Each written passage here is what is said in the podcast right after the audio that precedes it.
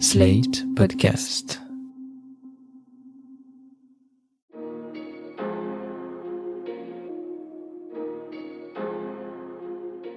Bonjour et bienvenue dans Le Monde Devant Soi, le podcast d'actualité internationale de Slate.fr. Je suis Christophe Caron et je suis en compagnie de Jean-Marie Colombani, directeur de la publication de Slate. Bonjour Jean-Marie. Bonjour Christophe. Et d'Alain Frachon, éditorialiste au Monde et spécialiste des questions internationales. Salut Alain. Bonjour Christophe et de trois, un troisième mandat pour Xi Jinping qui semble s'installer dans une présidence éternelle de la Chine grâce à la mise en place par lui-même de nouvelles règles. Des règles qui prolongent indéfiniment ses mandats de président de la République populaire, mais aussi de secrétaire général du Parti communiste chinois. Et cette fois-ci, c'est l'Assemblée nationale populaire chinoise qui l'a reconduit à l'unanimité dans ses fonctions lors de sa réunion annuelle qui se tenait cette semaine. Un Xi Jinping plus fort que jamais sur le plan intérieur et particulièrement offensif sur la scène internationale, comme il l'a montré dans son discours du mardi 7 mars, un discours dans lequel il fustige Washington avec un verbe évoquant celui du maître du Kremlin. Xi a ainsi accusé les États-Unis d'entraîner le camp occidental dans, je cite, une politique d'endiguement, d'encerclement et de répression contre la Chine. En face, les États-Unis tentent de calmer le jeu en assurant ne vouloir ni guerre froide ni guerre tout court avec Pékin, Washington répétant être en simple compétition. Pourtant, de nombreux dossiers sont source de tensions, la guerre commerciale bien sûr, mais aussi les ballons espions, Taïwan, TikTok, la question du soutien militaire chinois à la Russie dans le cadre de la guerre en Ukraine et bien d'autres. Jean-Marie, Alain, pour commencer, comment analysez-vous ce durcissement du ton du président chinois et pas que du président, on va le voir, à l'endroit des États-Unis? Parce qu'on est dans une compétition avec les États-Unis où se joue le leadership mondial. Et le leadership mondial, c'est euh, principalement la technologie aujourd'hui. Et donc, euh, la bataille a été engagée par les États-Unis, d'ailleurs, euh, sur le plan commercial, par des mesures de type protectionniste, pour éviter justement que la Chine ne puisse prendre l'ascendant sur le plan technologique, même si la Chine finira par arriver à ses fins, parce qu'elle, elle, je elle, développe très rapidement des compétences qui, jusqu'à présent, appartenaient à d'autres pays. Donc il y, a, il y a cet aspect-là des choses qui est euh, fondamental. Il y a aussi le cadre chinois. La Chine est ouvertement en compétition pour le leadership. Le mot d'ordre chinois, c'est la renaissance de la grande nation chinoise.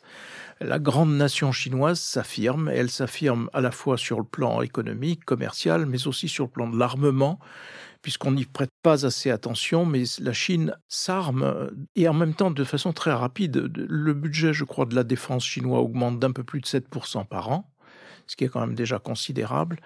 Elle fait très rapidement des lignes de TGV Là où nous nous mettons X années, deux ans, parfois cinq ans, dix ans, la Chine le fait euh, dans un délai raisonnable et rapide.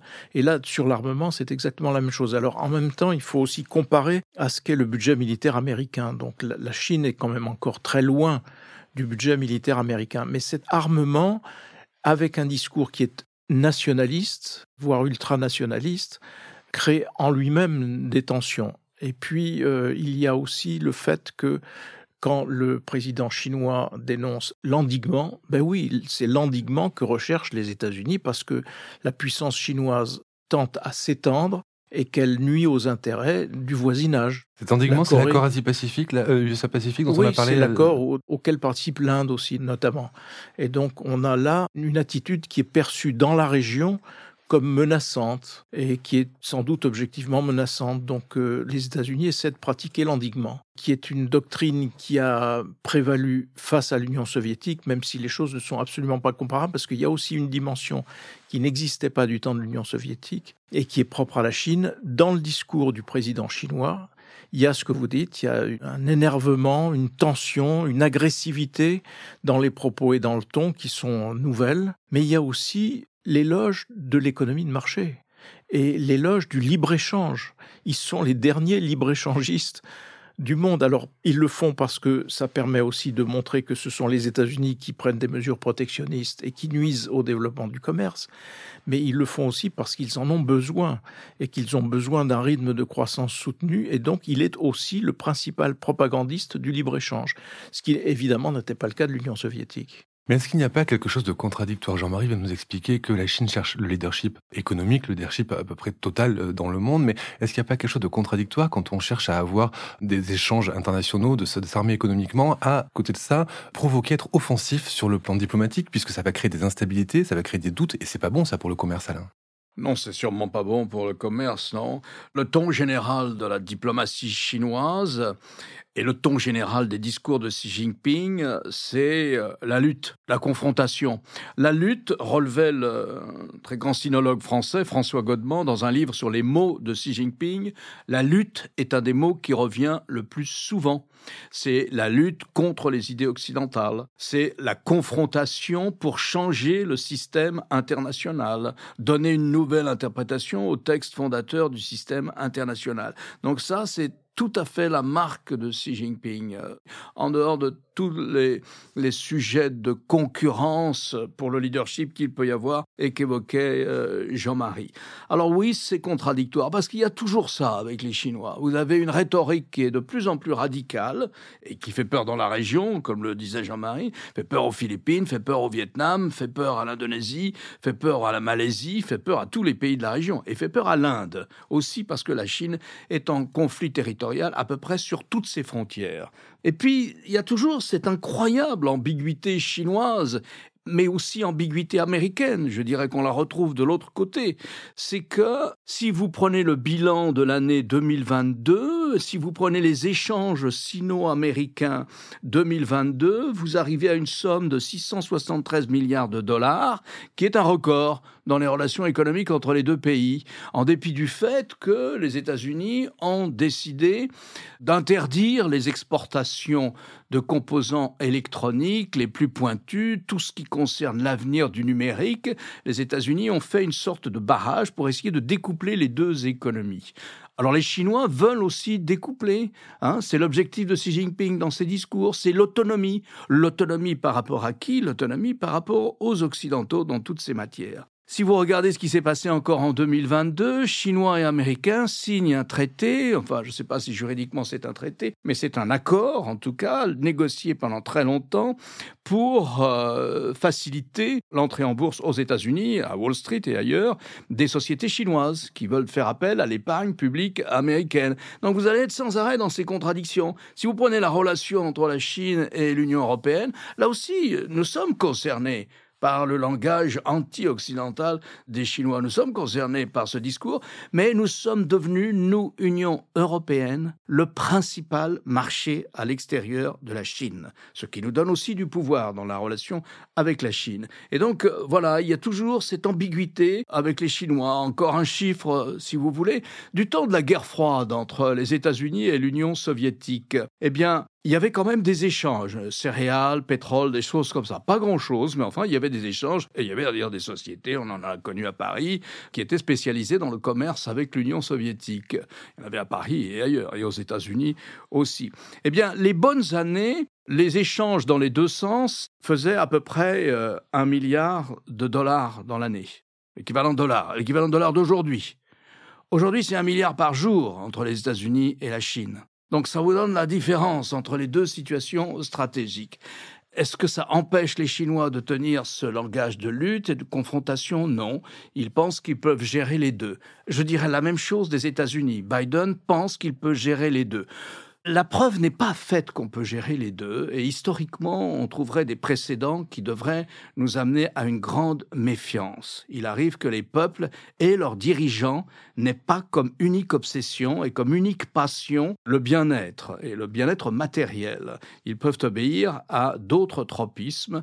Ce n'était pas dans l'intérêt économique de Vladimir Poutine, ni dans l'intérêt des Russes, bien sûr, de Vladimir Poutine d'agresser euh, l'Ukraine. Donc voilà cette situation assez particulière. Euh, alors l'endiguement, eh bien oui, il accuse les États-Unis d'endiguement tous ces pays du sud-est asiatique, euh, dont l'avenir économique dépend de la Chine, est lié à la Chine, mais sur le plan de leur sécurité, eh bien, on retrouve la même schizophrénie. Sur le plan de la sécurité, ils disent aux Américains, surtout, restez dans le Pacifique occidental. Et qui est le chef de file de cette demande faite aux Américains? Ce sont les Vietnamiens, l'autre pays de la région gouverné par un parti communiste. Voilà ce qu'inspire la Chine de Xi Jinping aux pays de la région. Et donc il y a effectivement le Quad, on en parlait tout à l'heure, qui réunit l'Inde, le Japon, l'Australie et les États-Unis. C'est ça qu'ils appellent l'endiguement.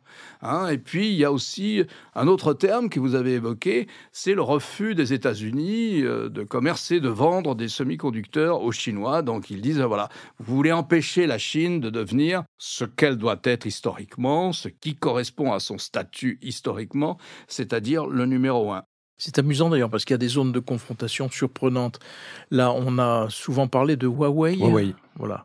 Parce que Huawei est censé porter des matériaux ou des éléments qui sont de nature à permettre à la Chine de nous espionner, enfin d'espionner les utilisateurs de ce matériel.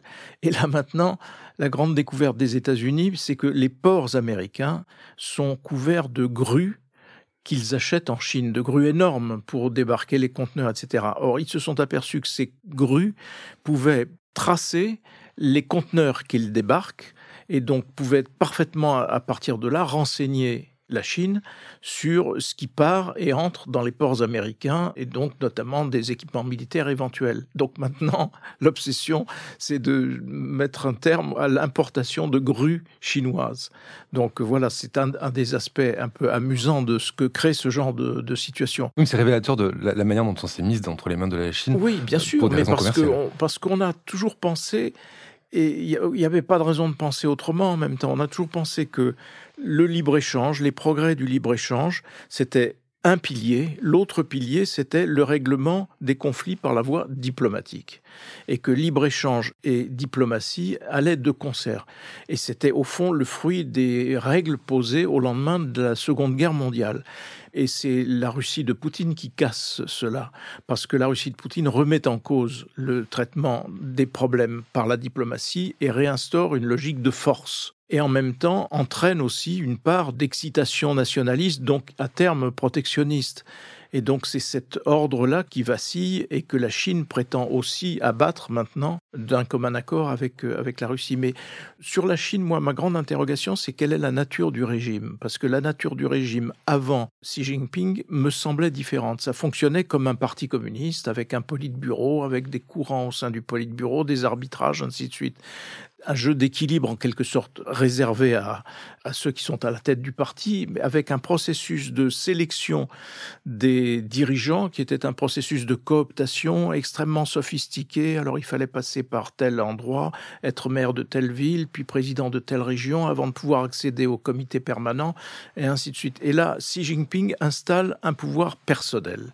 Et ce pouvoir personnel, l'inquiétude que l'on peut avoir, c'est que comme tout tyran, et son régime est tyrannique parce que on parle de, l'exécution, des exécutions ou des accidents qui arrivent aux, oligarques en, russes et donc aux mauvais traitements qui sont infligés à quiconque prétend ou essaie de s'opposer à Poutine. Mais on oublie qu'en Chine, les opposants sont éliminés. Alors ils sont éliminés, ils sont peut-être pas éliminés physiquement, mais ils disparaissent un tel euh, qui était richissime euh, disparaît pendant cinq ans, puis on le voit réapparaître euh, après cinq ans de quoi? De rééducation, etc. Donc c'est un pouvoir aussi personnel qui fonctionne aussi avec une part de répression de tout ce qui est opposition. Et puis de toute façon, les Hongkongais ont vécu cela ils ont vécu cette remise au pas qui a consisté à supprimer les libertés à Hong Kong.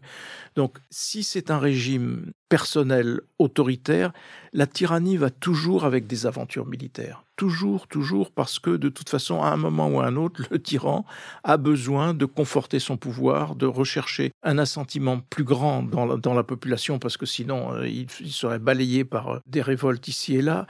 Et donc, c'est là qu'on peut craindre, si le pouvoir de si s'affirme comme cela, c'est là qu'on peut craindre qu'un jour ou l'autre, il ne déclenche une guerre.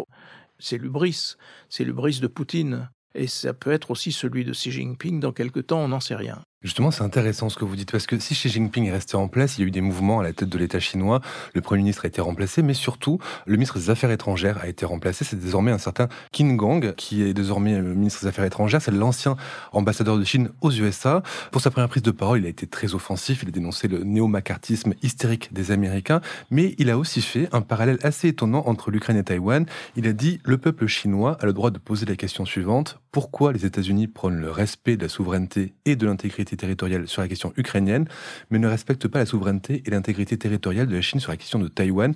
Et après, il développe. Euh, on sent effectivement qu'il y a une vraie volonté. Il y a toujours Taïwan dans le viseur de Pékin, Alain, et que ça s'exprime de plus en plus librement et de manière de plus en plus décomplexée tous les présidents chinois ont plus ou moins insisté sur la question de Taïwan. Du temps de Deng Xiaoping, à partir de 1976-1980, c'est pas la priorité, puisque la priorité, c'est le développement du pays. Mais un petit peu du temps de Jiang Zemin, déjà, puis de Hu Jintao. Ensuite, euh, la question de Taïwan, la réunification de la Chine, ça fait partie euh, des objectifs et de l'ambition nationale euh, chinoise. Ça se précise quand même là. Ça se précise, mais pour plusieurs raisons. Parce que qu'est-ce qui se passe à la mort de Mao Tse-tung Vous avez un pays qui a été façonné par la propagande dans l'idéologie communiste. Donc euh, Mao, euh, respect, immense respect pour Marx et Lénine, détestation de Staline, mais véritablement euh, une propagande depuis l'école, depuis la crèche, une propagande de tous les instants. Et puis tout d'un coup c'est fini, c'est enrichissez-vous, dit Deng Xiaoping. On laisse les investissements étrangers arriver dans des zones spéciales et on laisse une classe d'entrepreneurs se développer, qu'ils appartiennent au secteur public ou au secteur privé, mais voilà. Et donc, il faut bien remplir le vide idéologique comme ça. Il faut bien remplir ce vide. Et ce vide, ça va être le nationalisme. Et avec une population qui est souvent plus nationaliste que les dirigeants, si vous voulez. Et le thème formidable pour ancrer le nationalisme, c'est la réunification du pays. Et c'est donc euh, Taïwan. Alors Taïwan, c'est quoi?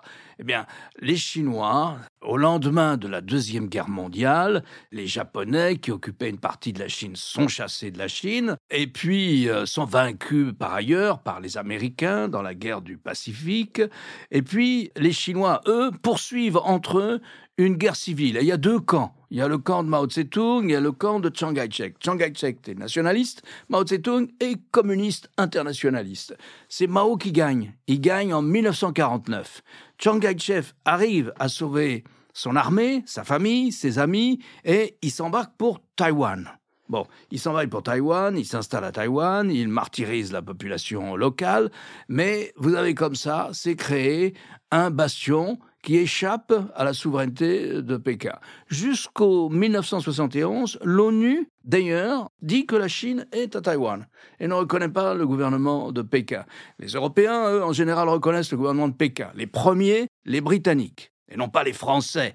Eh bien, après, il y a la normalisation, 1970, 71, 72, des relations entre les États-Unis et la Chine de Pékin. Et les États-Unis reconnaissent que c'est Pékin qui incarne la Chine. Ils ferment leur ambassade à Taïwan et ils ouvrent leur ambassade à Pékin. Et le processus de normalisation se poursuit. Ils n'abandonnent pas pour autant Taïwan. Un jour, le fils de Chiang Kai-shek arrive au pouvoir à Taïwan et démocratise le pays. Bon, il s'est passé plusieurs choses compliquées sur lesquelles je passe. Mais grosso modo, vous avez petit à petit une expérience démocratique réussie et qui finit par faire peur à la Chine continentale. Au début, les relations sont bonnes. Les Taïwanais sont un des principaux investisseurs avec le Japon et les États-Unis dans les zones franches créées entre 1976 et 1980 pour ouvrir l'économie chinoise à l'économie mondiale. Donc il y a des investissements taïwanais massifs. Et il y a des échanges dans les, dans les deux sens. Il y en a toujours d'ailleurs. J'ai été une fois à Taipei, dans la capitale de Taïwan, et euh, les Taïwanais m'avaient invité parce qu'ils avaient acheté des chasseurs bombardiers français. Et alors, on attendait les, je crois que c'était des mirages, que les mirages arrivent. Et on était sur une base aérienne et j'étais à côté d'un monsieur et on discute et il me dit, ben, moi, je suis justement un pilote en retraite de l'armée euh, de Taïwan. Et donc, je viens voir arriver, ça m'intéresse, les mirages français. Je lui dis, vous habitez où? Ah, Il dit, moi, j'habite en Chine euh, continentale. J'habite, j'habite à Canton.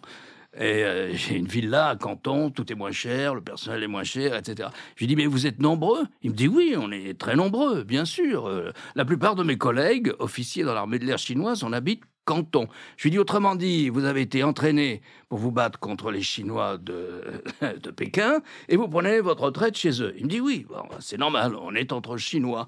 Donc il y a beaucoup de liens aussi.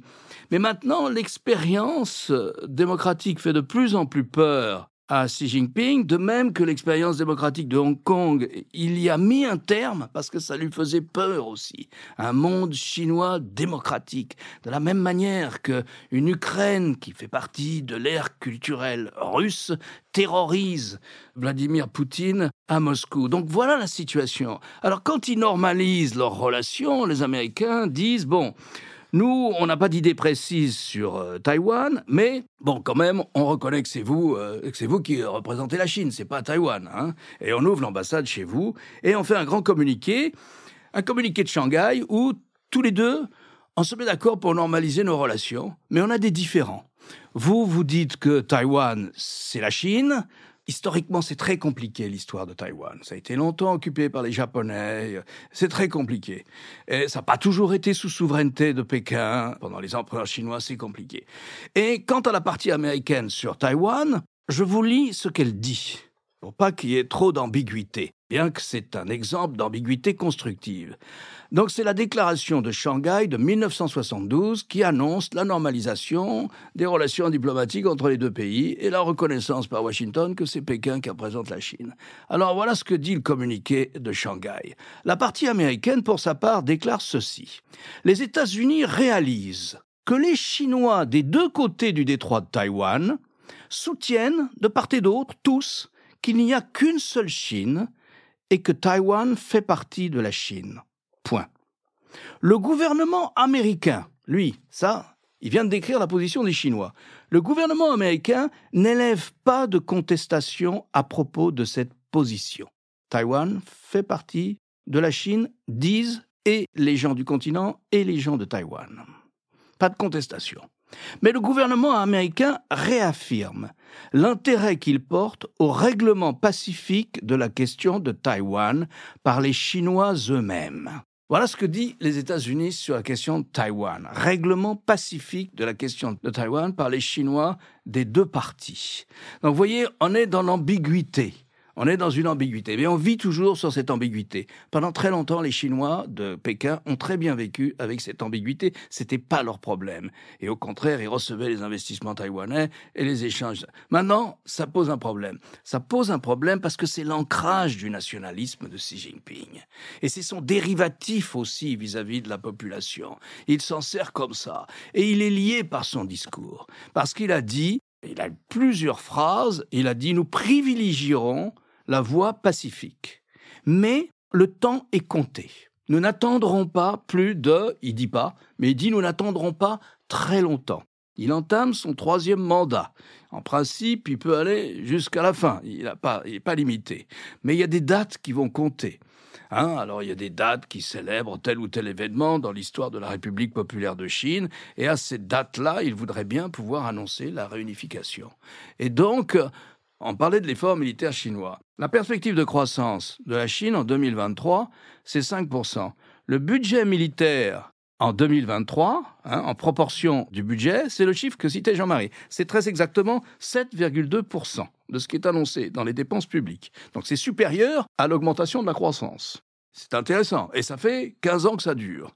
Donc, euh, leur armée, sensiblement, en dépenses militaires, c'est plus du tiers. C'est les Américains, c'est 800 milliards de dollars et eux, ils doivent être à pas loin de 400 milliards de dollars. Donc voilà pourquoi Taïwan se pose euh, et voilà pourquoi Taïwan peut être un point de friction tel qu'il déclenche un conflit. Mais ça renvoie très exactement au calendrier que Xi Jinping a en tête, qui est calendrier qui est directement lié à l'exercice de sa fonction et donc directement lié aussi au caractère de plus en plus ouvertement dictatorial de la façon dont il exerce cette fonction. Et donc, euh, en effet, euh, il va chercher une sorte de consécration de son ultranationalisme à travers euh, la question de, de Taïwan. Ce qui est intéressant aussi sur lequel il faut insister, c'est que parce qu'il y a toujours une partie de l'opinion qui considère que la liberté, au fond, euh, ça, n'intéresse que nous et que ailleurs, c'est pas un motif de, mobilisation ou, ou de revendication. Or, en effet, ce qui a fait peur fondamentalement à Poutine, est-ce que Poutine ne guérit pas de la place Maïdan à Kiev la révolte de Maïdan, c'est l'affirmation d'une aspiration à la liberté. Quand les Ukrainiens veulent rejoindre l'Europe. Absolument, avec au bout de la route des institutions démocratiques et des élections démocratiques. Et donc la hantise de Poutine, c'est une révolution orange qui se produirait en Russie. De la même façon, la hantise de Xi Jinping, c'est la contagion de Hong Kong. C'était la contagion de Hong Kong parce que Hong Kong était une entité démocratique et libre et la contagion dans des villes comme Canton ou d'autres euh, qui pouvaient euh, petit à petit faire tache d'huile et in fine emporter le régime au nom de la liberté. Donc c'est ça qu'ils ont voulu casser. C'est un invariant de ces types de régimes. La hantise, c'est toujours la liberté, parce que la liberté, quoi qu'on fasse, et quoi qu'on dise, elle est toujours le ressort principal de l'esprit humain. Je veux dire, il y a toujours une aspiration à la liberté qui, à un moment ou un autre, même si elle est contenue pendant des années et des années, finit par émerger. Mais est-ce qu'on arrive à connaître un petit peu l'état de l'opinion par rapport à ça? C'est très difficile euh, en Chine, j'imagine. Mais on avait vu qu'après euh, les politiques euh, zéro Covid, on avait vu quelques éléments de révolte. On s'était dit que finalement, ça n'irait pas très très loin. Alain, vous nous dites que les Chinois sont très nationalistes et sont finalement enclins à se laisser emporter par cette prise de position de, Xi Jinping et de tout le gouvernement oui, mais on ne sait pas. On ne sait pas comment l'opinion réagit. On sait qu'il y a eu à certains moments des incidents euh, répétés sur certaines usines et des patrons d'usines qui ont été euh, lynchés par euh, leurs ouvriers. Il y a eu des, incidents de cette nature. Il y a eu la révolte visible, celle-là, face à la politique zéro Covid. Mais in fine, on ne sait pas parce qu'encore une fois, la répression est là. Et la répression, il faut jamais oublier qu'elle est assortie d'un contrôle extrêmement sophistiqué. C'est ce qu'il y a de plus sophistiqué dans le contrôle social, la Chine, parce que vous êtes pisté, vous êtes absolument suivi sur tout ce que vous faites et vous vous pointez au guichet de la gare pour aller euh, 1000 km plus loin. On vous dit ah non, vous n'avez pas droit de bouger parce qu'il y a eu suffisamment de renseignements sur vous, pensant que vous étiez déviant. C'est un régime qui tient sa population d'une main de fer. Combien de temps ça peut durer Ça, je ne, sais pas du tout, parce que dans l'histoire chinoise, il y a quand même eu beaucoup de spasmes historiques. Y en aura-t-il un autre? Je, n'en sais rien. Y en aura-t-il un autre, à votre avis, Alain De ce point de vue-là, on peut faire deux petites remarques pour compléter ce qu'a dit Jean-Marie. La première, c'est que la Chine est tout à fait naturellement le théâtre de conflits sociaux permanents. Et ça, c'est même dans les journaux chinois sinon à la télévision, mais en tout cas dans les journaux. Grève, occupation d'usines, séquestration de patrons, c'est le lot commun et quotidien de la Chine depuis très longtemps, donc depuis, euh, je dirais, la fin des années 1980, depuis le siècle dernier. Donc tout à fait naturellement, dans un pays comme ça qui est en pleine croissance, eh ben, ça se passe pas sans passe, mais sans conflit. Donc il y a des conflits sociaux tous les jours. Le, gouvernement a une seule peur, c'est que ça déborde et que son pouvoir soit remis en cause, qu'il s'agisse du Parti communiste au niveau local ou au niveau national. Et ensuite, il y a ce que les réseaux sociaux véhiculent quelquefois avant même que le gouvernement n'arrive à les contrôler. Dès qu'il voit qu'à partir de tel ou tel mot clé comme parapluie. Parapluie, c'était la révolte des parapluies à Hong Kong. Et sur un réseau social, euh, TikTok ou autre, sur les grands réseaux sociaux chinois, eh bien à ce moment-là, on interdit tout. Mais il y a toujours un laps de temps. Et dans ce laps de temps, sur une question comme Taïwan, c'est mais pourquoi on n'a pas encore rentré dans le chou de ces enfants gâtés qui appartiennent à la Chine. Là, si vous voulez, vous avez des années et des années de propagande qui véhiculent un nationalisme qui peut aller au-delà de ce que souhaitent les dirigeants. Et par exemple, ce thème qui est, mais au fond, les États-Unis, les États-Unis nous empêchent de devenir ce que nous sommes, c'est-à-dire la puissance numéro un. C'est aussi un thème apparemment très populaire sur les réseaux sociaux. Donc voilà, le risque, si vous voulez, le risque de la propagande, il est là aussi. C'est que le risque de la propagande, c'est que la population qui reçoit la propagande, elle devient plus propagandiste ou croit encore plus fort que vous au thème que vous véhiculez. C'est le cas sur Taïwan. Alors pour être très complet, sur Taïwan. En 1972, lorsque les Chinois et Pékin et Washington décident de normaliser leurs relations, les Américains se retirent militairement de Taïwan, qui était une grande base américaine. Les Chinois disaient Taïwan, c'est un porte-avions américain. Donc les Chinois se retirent entièrement. Ils se retirent, mais ils arment l'armée de Taïwan. Et ils l'arment avec les armes ultramodernes. C'est les Français aussi arment l'armée de Taïwan. On leur a livré des chasseurs, des bateaux, des frégates, etc., des frégates. Bon, ils les arment. Et là-dessus, la question de la défense de Taïwan se pose en cas de conflit. Alors, quelle est la position américaine en cas de conflit? Les Américains ont toujours dit nous donnerons à Taïwan les moyens de se défendre, jusqu'à ce qu'il y ait un règlement pacifique avec Pékin. Et Biden est allé un peu plus loin. Trump était absolument sur cette ligne. Il a même provoqué Pékin en appelant directement au téléphone euh, la présidente taïwanaise. Mais Biden est sur cette ligne, mais lui, il a cassé un peu l'ambiguïté. ça veut dire quoi? Nous donnerons aux Taïwanais les moyens de se défendre. C'est faire comme en Ukraine, finalement. Exactement. Ça veut dire que c'est faire comme en Ukraine. Il n'y aura pas de bottes américaines à Taïwan. Hein. Il n'y aura pas de soldats américains, marins ou aviateurs directement engagés contre l'armée chinoise. Biden a été un peu plus loin. Il a dit nous nous, nous assurerons, nous engageons à être partie prenante. Alors, il n'a pas dit dans la guerre, mais enfin, il a laissé entendre, il est sorti un peu de cette ambiguïté, il a laissé entendre euh, cela. Donc, euh, voilà, oui, la situation est d'autant plus dangereuse à cause de ça. Ce qu'il faut regarder de près, d'ailleurs, c'est les questions de l'armement aujourd'hui, puisqu'il y a à nouveau une, sorte de course aux armements qui est engagée dans le monde, surtout depuis que les Russes ont expérimenté leurs leur fameux missiles hypersoniques. Et les missiles hypersoniques sont aussi euh, travaillés en Chine.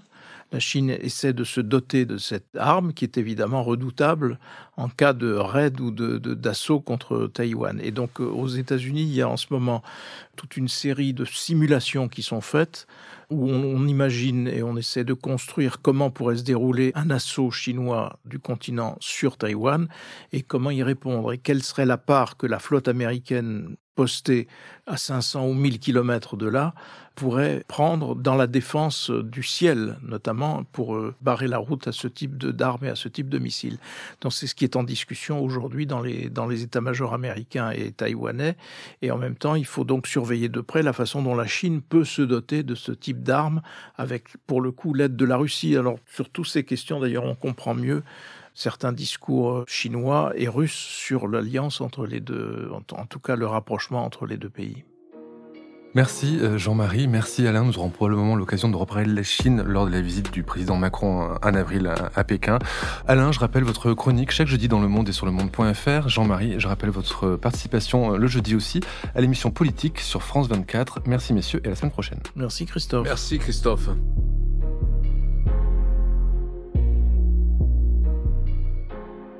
Retrouvez le monde devant soi chaque vendredi sur slate.fr, votre plateforme de podcast préférée.